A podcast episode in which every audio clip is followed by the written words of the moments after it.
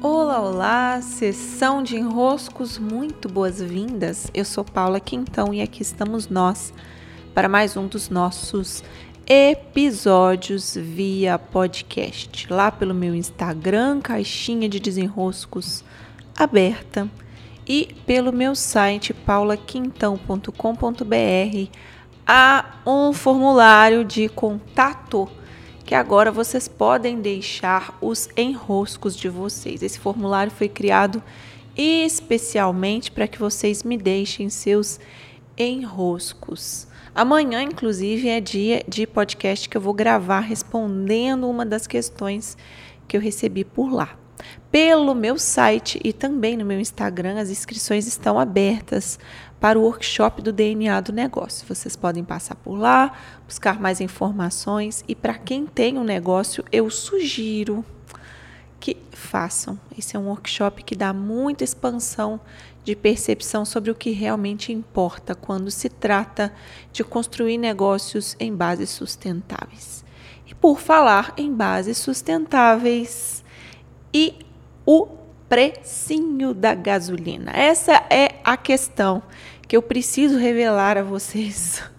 É a questão que mais chega no meu enrosco aqui, tanto pela caixinha, pela caixinha, pela, pelo e-mail, não chegou ainda não, só teve uma pessoa que me mandou lá um enrosco e que no meio falava da, do preço da gasolina. Mas eu preciso revelar que lá na minha caixinha do Instagram, esse é o tema campeão, mas que eu preciso admitir também que eu tenho um pouco de preguiça de falar sobre preço da gasolina lá nos enroscos, mas devo admitir também que sim, o preço da gasolina, do combustível como um todo, né?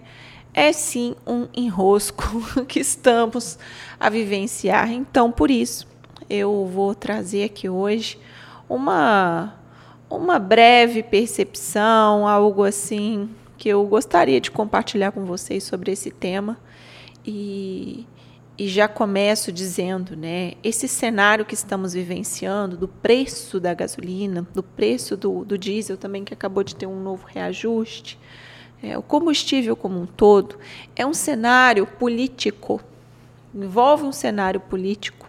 E eu não consigo fazer análise desse cenário, porque é um cenário de uma complexidade que ela é ela cabe apenas a quem tem uma vida voltada para esse estudo, para essa análise, que tem uma vivência muito dentro desse mundo. Por quê? Porque é um mundo com uma dinâmica, com um modo de funcionamento muito próprio, esse cenário político. Então, sim, eu observo, eu faço daqui as minhas próprias observações, mas não é uma observação boa o suficiente, elaborada o suficiente para que eu traga aqui para vocês. Então eu preciso me colocar no meu lugar de quem não tem essa capacidade, certo?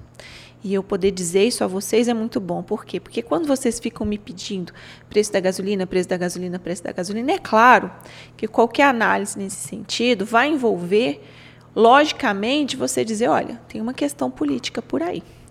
Agora, uma vez considerando se tem uma questão política, eu não vou analisá-la porque não me cabe essa análise.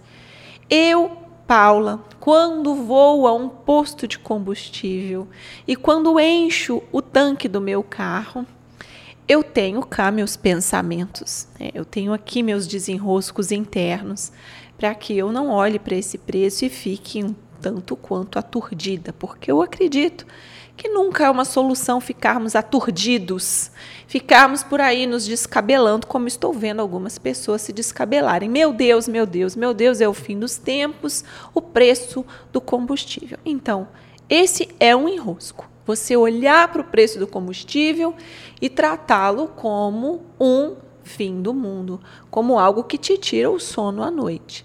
Claro, estamos lidando com essa dificuldade. Claro, o preço das coisas, a inflação, é, a nossa, o nosso orçamento mensal vai se alterar. Talvez a sua logística vai se alterar. Talvez as suas escolhas vão se alterar por causa dos ajustes que esse novo orçamento vai precisar ter na sua vida. Porém, É, esses ajustes, essas mudanças, a postura como nós fazemos, ela pode ser né, se diferenciar.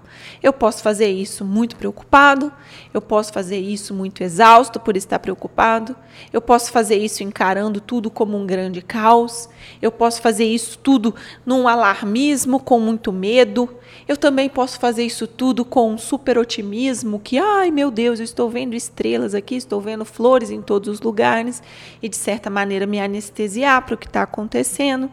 Então tem a postura do alarmista, tem a postura do ah, eu vejo flores, está tudo bem, gratiluz, gratiluz, gratiluz, mas eu vejo e escolho para mim uma terceira postura e é dela que eu posso falar para vocês quando eu, Paula, estou diante de uma bomba de combustível e ela está lá marcando 300, 300 e tantos reais para que eu complete o tanque. Primeira coisa que eu já vou dizer para vocês, aqui ó, é um PS, é um, é um parênteses, né? Minha estratégia tem sido, não deixa o tanque, Paula, baixar da metade do tanque. Né? Não deixa baixar da metade do tanque, essa tem sido a minha estratégia. Não deixa baixar da metade. Porque assim, quando eu chego no posto e falo, encha, por favor, o tanque de combustível. Ele dá um valor razoável, então dá uns 200 reais, dá uns cento e poucos reais. Né? Isso já me, não me coloca tão assim, meu Deus do céu, 300 reais de combustível. Não chega no 300, porque é metade do tanque. Então, tem sido meu cuidado. Não passa, Paulo, não baixa da metade. É, pronto, esse aqui é o parênteses que eu queria fazer para vocês. É o segredo. O segredo da paz de espírito, você vai só até metade do tanque. Você para de usar a outra parte. Pois bem, passando dessa etapa, que é uma pura ilusão, é como se criar uma ilusão de ótica para você mesmo, se enganar ali no, no tanque, né, um PSzinho para vocês. Vamos à postura que realmente eu gostaria de compartilhar nesse podcast, que é uma postura bem estoica.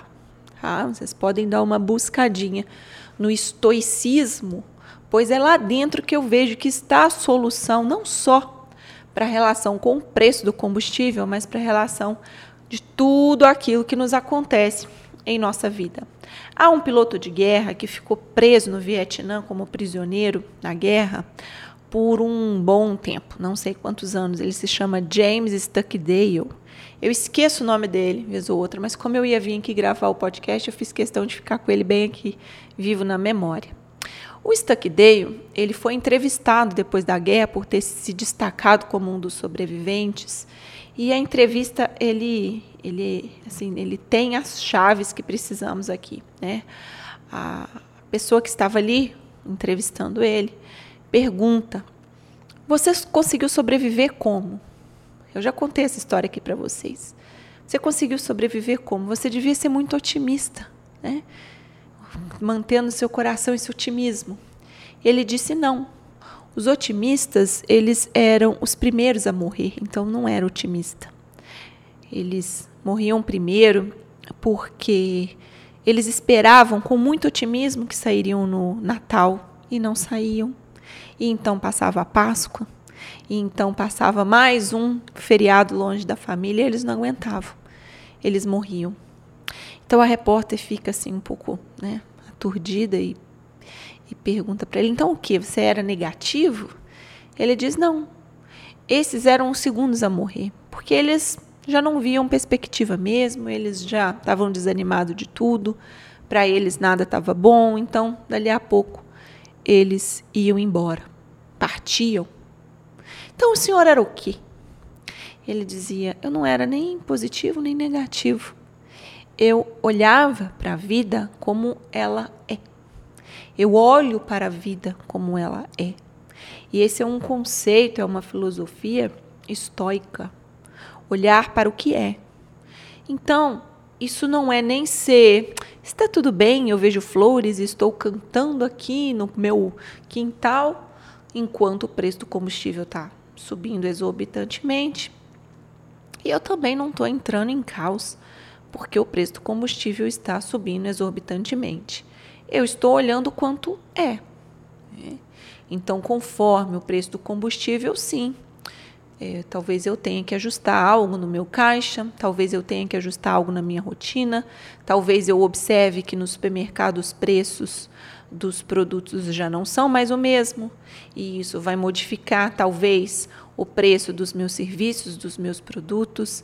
Isso me faz perceber uma crise política, uma crise que não é só no nosso país, uma crise que é mundial. Isso me faz ler um cenário de guerra, trazendo suas consequências.